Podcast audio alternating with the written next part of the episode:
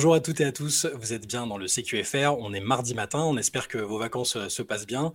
Euh, je ne sais pas si vous êtes aussi, euh, aussi content et heureux que, que Nikola Jokic, je ne sais pas si tu as vu Théo, mais il vient de, son, son, cheval a remporté une course et, il a célébré ça. Il a célébré ça, Il avait l'air presque plus, plus ravi et plus heureux que quand il a gagné le, le, titre NBA.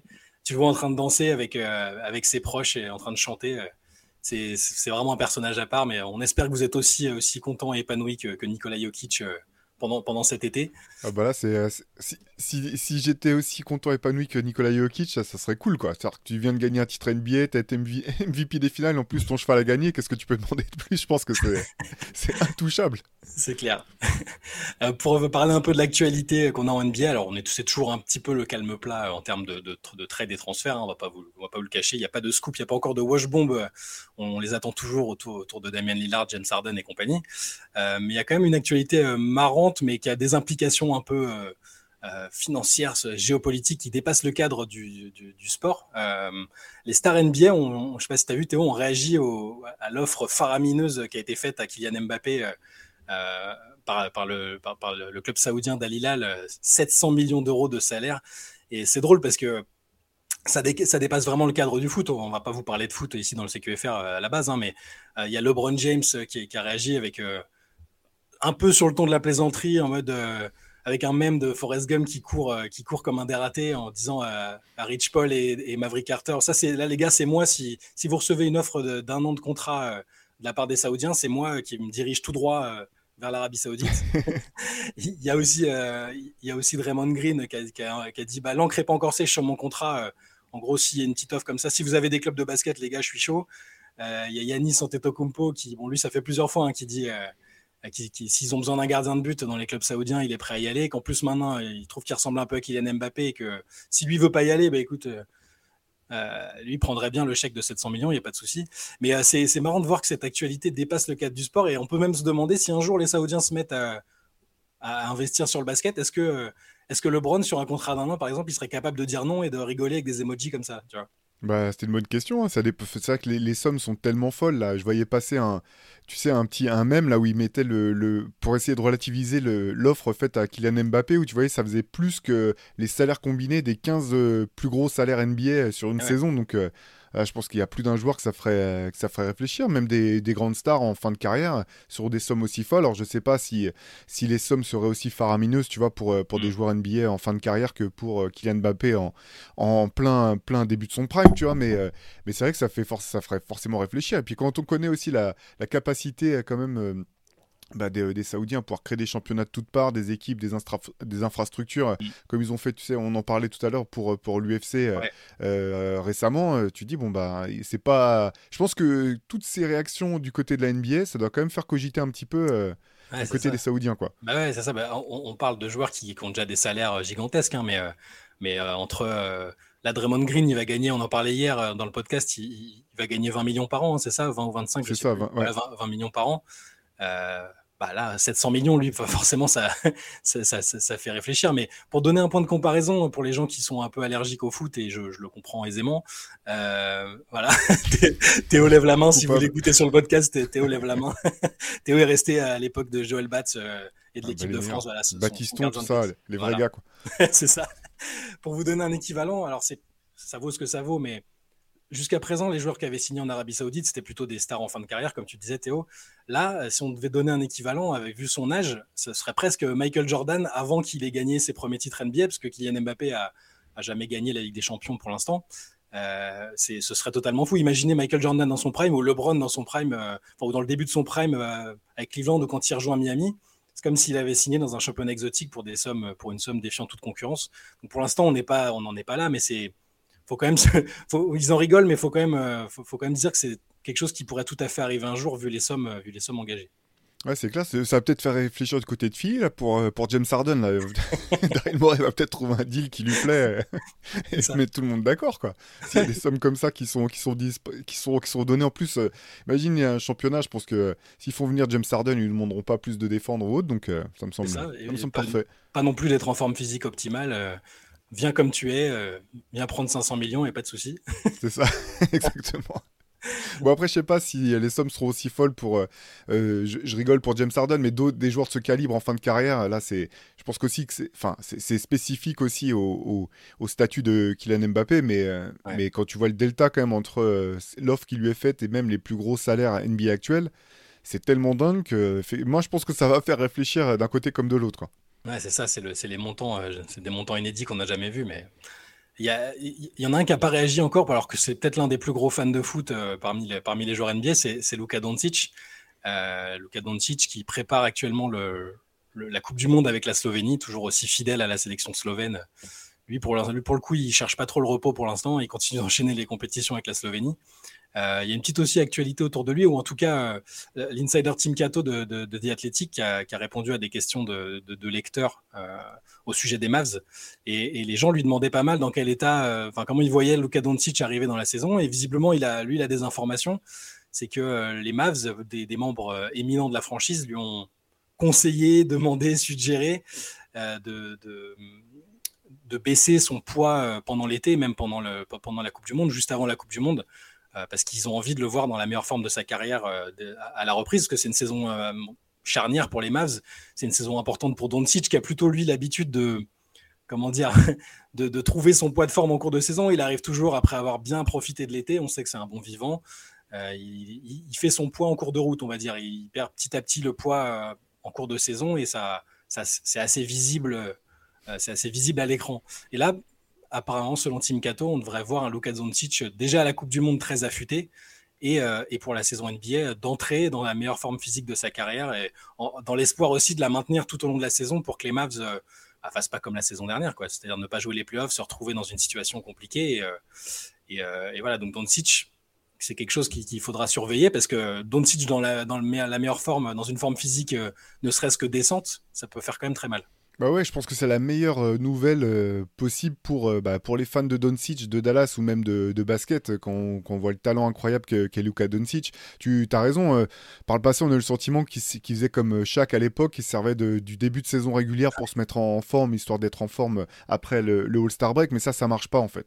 Ça marche pas parce que ça te permet pas d'être en forme optimale au moment des playoffs, et surtout, c'est ouvrir la porte aux blessures potentielles parce qu'on sait à quel point tout le jeu repose sur, sur Luka Doncic et, euh, et voilà, je pense que à ce moment de sa carrière, il a déjà montré qu'individuellement, il était parmi les, meilleurs joueurs du monde, c'est indiscutable, les meilleurs joueurs NBA.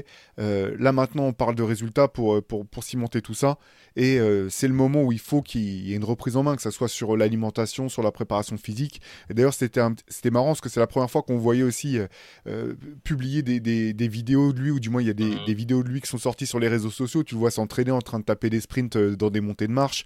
Il y en a une autre aussi qui est qui a bien fait le tour de la toile où on le voit faire un, juste un, un, drill, un exercice défensif de déplacement latéraux. Et puis derrière, c'est un peu fait fumer sur les, sur les réseaux sociaux où les gens euh, faisaient des parodies en bougeant un petit peu comme des grabataires, en galérant pour aller toucher le plot et tout.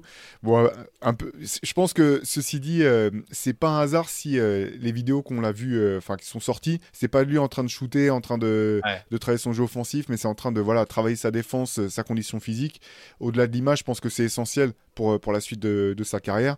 Euh, je pense aussi que la je comprends que les Mavs euh, aient fait cette intervention dont tu parles parce que c'est un moment aussi où un petit peu, un petit peu compliqué. On, a beaucoup parlé de, euh, du fait que Joel Embiid allait peut-être commencer à se lasser, que le process n'est toujours pas porté ses fruits du côté de Philly il y a un moment aussi où Dallas va risque de prendre cette pression-là parce qu'après on va parvenir sur enfin la catastrophe qui a été le fait de voir Jalen Brunson partir sans aucune compensation mais il plus ça va, et puis vu la fin de saison dernière catastrophique où les Mavs sont même pas les playoffs, euh, la pression a monte de, part et d'autre. Donc euh, voir Luca qui se remet en forme comme ça, euh, je pense que c'est vraiment, vraiment idéal. Ouais, T'as raison sur le côté vraiment important de, ne serait-ce que pour l'avenir de Doncic à Dallas, parce que toujours dans cette, cet article de Tim Cato où il répond à des gens, il, explique que c'est la première fois de la carrière de, de, Luca qu'il a, il y a eu des, des longues séquences où il avait perdu le plaisir de jouer au basket. Alors qu'on voit que c'est quand même un mec qui est c'est une de ses grandes qualités. Il a l'air de s'amuser sur le terrain. Il a ce sourire un peu carnassier où il s'amuse, mais tu sais qu'il va te fumer quand même. Là, sur la fin de saison, notamment quand les Mavs ont commencé à tanker, et même un peu avant, hein, et même, avant, avant, même avant le trade de Kyrie d'ailleurs, hein, c'est pas là pour, pour, le coup, je vais dédouaner Kyrie, c'est pas du tout sa faute si les Mavs ont fait cette saison-là. si Lucas perd le plaisir de jouer, alors que c'est un gars qui a toujours d'un eu le ce plaisir de jouer au basket et deux de d'avoir l'objectif de gagner parce qu'il a toujours gagné Doncic. Il a gagné avec le Real très vite, il a gagné avec la Slovénie. avec les Mavs, il est quand même allé en finale de conférence il n'y a pas longtemps.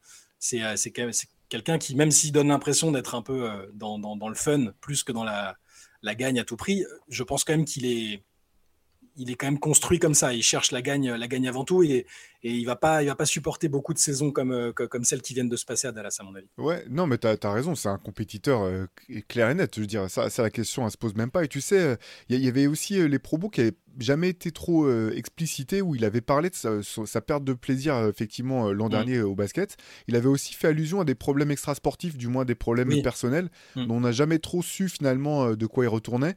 Mais, mais oui, c'est clair que tu le voyais l'an dernier, il y avait plus cette, enfin en tout cas il n'y avait pas cette espèce de, de, passion euh, communicative, de, de grand sourire, de, de, joie de vivre sur le terrain. Euh, après, je comprends aussi, hein, la, situation de Dallas l'an dernier n'était pas enviable. La, fin de saison, encore une fois, euh, comme tout le monde le sait, était catastrophique hein, après le, trade de Kyrie Irving. Et, là, pour le coup, je reviens pas sur les performances de Kyrie, hein, qui a été bon du côté de, Dallas, mhm. qui a été bon, mais l'équipe a, a contre-performé de manière assez catastrophique, au point qu'ils choisissent même à la fin d'essayer de, jouer le tanking en dernière, dernier recours pour essayer d'avoir une meilleure place à la draft ça fait trop tâche quoi. Tu peux plus euh, si tu es Dallas et que tu veux garder euh, tu veux garder Doncic, il faut que ça bouge et il faut reconnaître, il faut que Doncic fasse aussi évoluer son jeu euh, dans d'une certaine manière. Si tu veux jouer avec avec Kyrie parce que j'imagine qu'il était OK pour que le, trade se passe. voilà, Dallas n'aurait pas fait ce trade sans, son accord ou sans s'assurer que, que, ça lui convenait. Bah, il faut aussi qu'il bosse défensivement. Je veux dire, tu peux, ils pourront pas se permettre, Kyrie et lui, de ne pas défendre du tout ou d'être absent une, une, possession sur deux. Il faut un minimum. Voilà, on ne leur demande pas de devenir euh, euh, Jordan et Pippen euh, de la grande époque ou, ou je ne sais pas quel autre duo défensif d'élite, mais il faut qu'il y ait le minimum de manière à ce que bah, derrière le coaching staff puisse organiser une défense qui fonctionne. Et honnêtement, Doncic en playoff a montré qu'il était capable de le faire sur mm. certaines, certaines situations, certaines, dans certaines, sur certaines possessions. Kyrie aussi l'a montré parfois en playoff. Euh, faut, reconnaître, je pense que c'est pas une incapacité. Encore une fois, on leur demande pas de devenir euh, des Gary Payton, mais par contre, il faut un minimum. Quoi. Et, là, je pense que tout ça, c'est vraiment idéal. Je pense que si euh, s'il se confirme qu'il joue la Coupe du Monde, de bonnes performances avec la Slovénie, et ça aussi quoi te redonner potentiellement le sourire et l'envie de voilà d'attaquer la saison NBA sur, sur de bonnes bases. Donc voilà, c'est aux Mavs maintenant de finir de comment dire de, préparer le roster et à, et à Luka Doncic, j'arrivais de donner le ton aussi. Maintenant, c'est le leader de cette équipe incontesté. Et aussi, à un moment, tu dois montrer l'exemple. Ouais.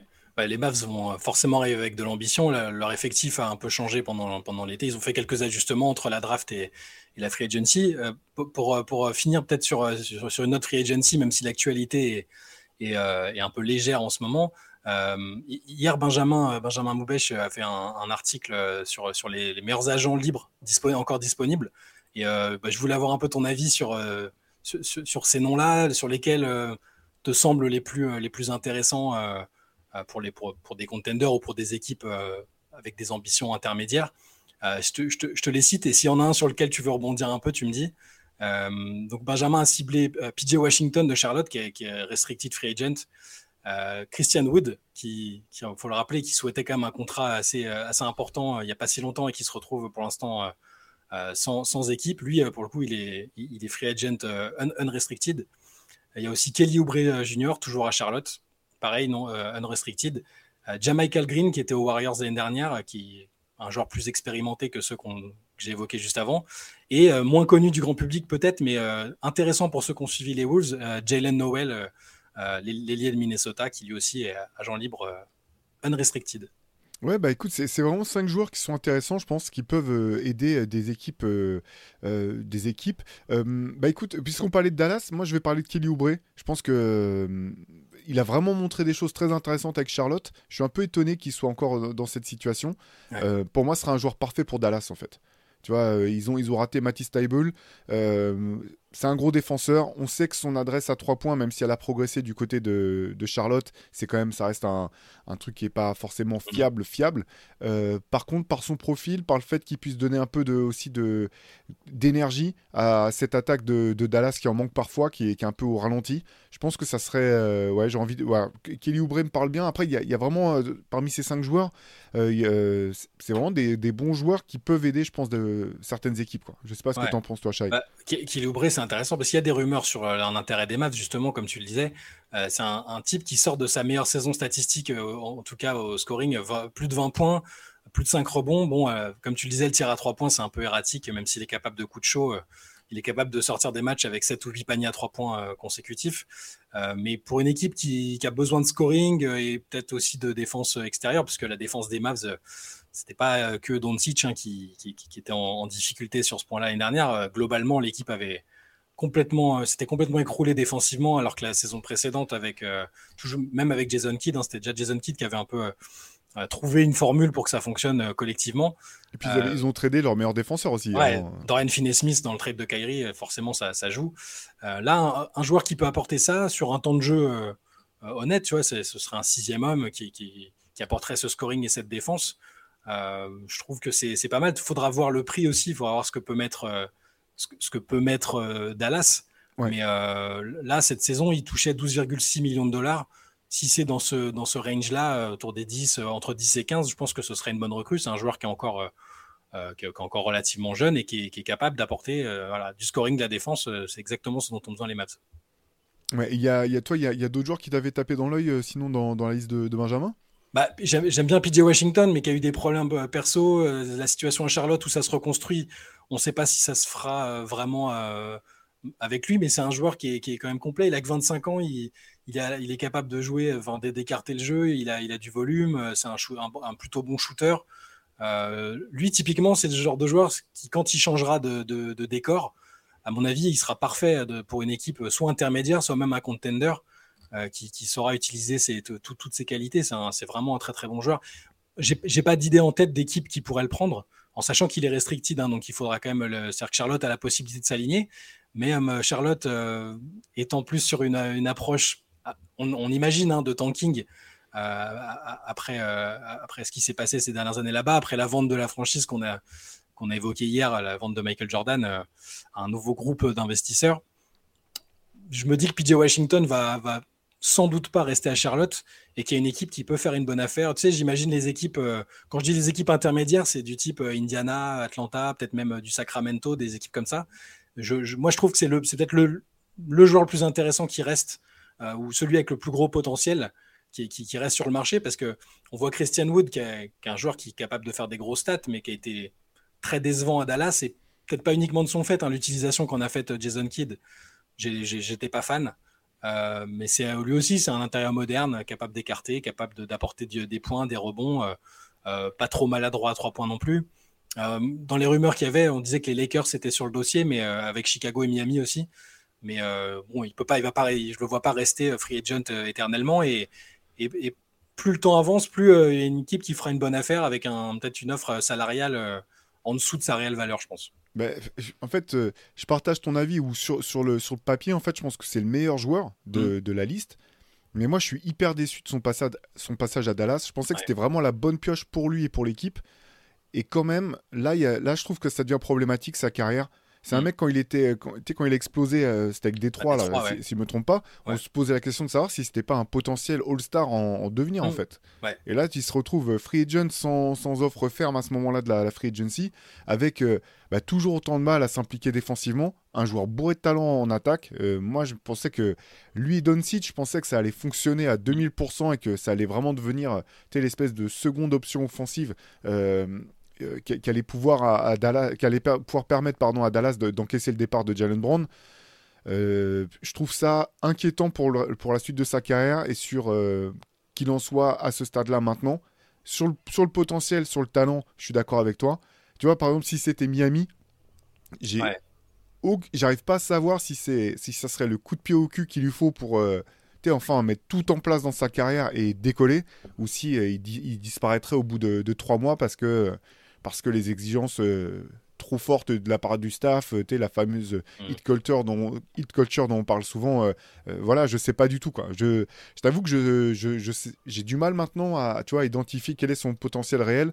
c'est un joueur qui est encore jeune, comme tu l'as dit, qui est une machine à scorer si, si tu l'impliques, mais par contre défensivement au rebond, il y a un moment faut que faut que ça clique quoi. Ouais, il y a des inquiétudes un peu aussi sur son professionnalisme, mais est-ce que c'était lié bah, au espèce de flou qu'il y avait à Dallas, difficulté globale de l'équipe, hein, mais c'est vrai que défensivement, euh, il n'a pas du tout surnagé dans une équipe qui était déjà en difficulté de ce côté-là. Euh, je pense qu'une équipe comme Miami, ce serait, ce serait bien, peut-être sur un contrat court, pour, euh, pour essayer de faire regrimper sa cote, montrer qu'il bah, que la parenthèse Dallas était une erreur de, son, de sa part et que et qui mérite un contrat supérieur. C'est vraiment aussi le genre de joueur qui, dans le bon contexte, à mon avis, euh, à Miami, on sait qu'ils sont capables de retaper des mecs en, assez facilement, si, les gars sont prêts à le faire en tout cas. Et je pense qu'il n'est est pas du tout, il est pas du tout fini. Il y, a, il y a encore une place pour lui, pour lui en NBA s'il trouve le bon endroit. Là, pour le coup, typiquement, c'est pas le joueur que je vois fonctionner partout et euh, il lui faut une équipe à la fois ambitieuse et qui est où la hiérarchie est bien établie, où il y a un coaching staff qui sera sur son dos, ce qui me semble pas avoir été le cas à, à Dallas, où la relation avec Jason Kidd a quand même été très compliquée. Euh, c'est pour ça que je disais que c'était pas que de son fait, euh, son utilisation euh, souvent en sortie de banc, alors que visiblement on lui avait un peu indiqué que ce serait pas le cas. Enfin bon, c'est un joueur intéressant parce que potentiellement à relancer et surtout potentiellement avec un, salaire favorable sur une courte période, je pense. Ouais. Voilà. Je pense qu'on va en rester là pour aujourd'hui pour ce, pour ce CQFR. De toute façon, on se retrouve euh, comme tous les jours demain matin. Euh, il y a la United Session ce soir, euh, donc vous pouvez, pouvez, nous rejoindre ce soir à partir de 23h sur Twitch. on sera là, je pense, avec Benjamin pour, pour, discuter un peu avec vous de tout et de rien, de ce que vous aurez envie de, de parler. D'ici là, passez une, une excellente journée, puis on se retrouve ce soir ou demain matin. Salut à tous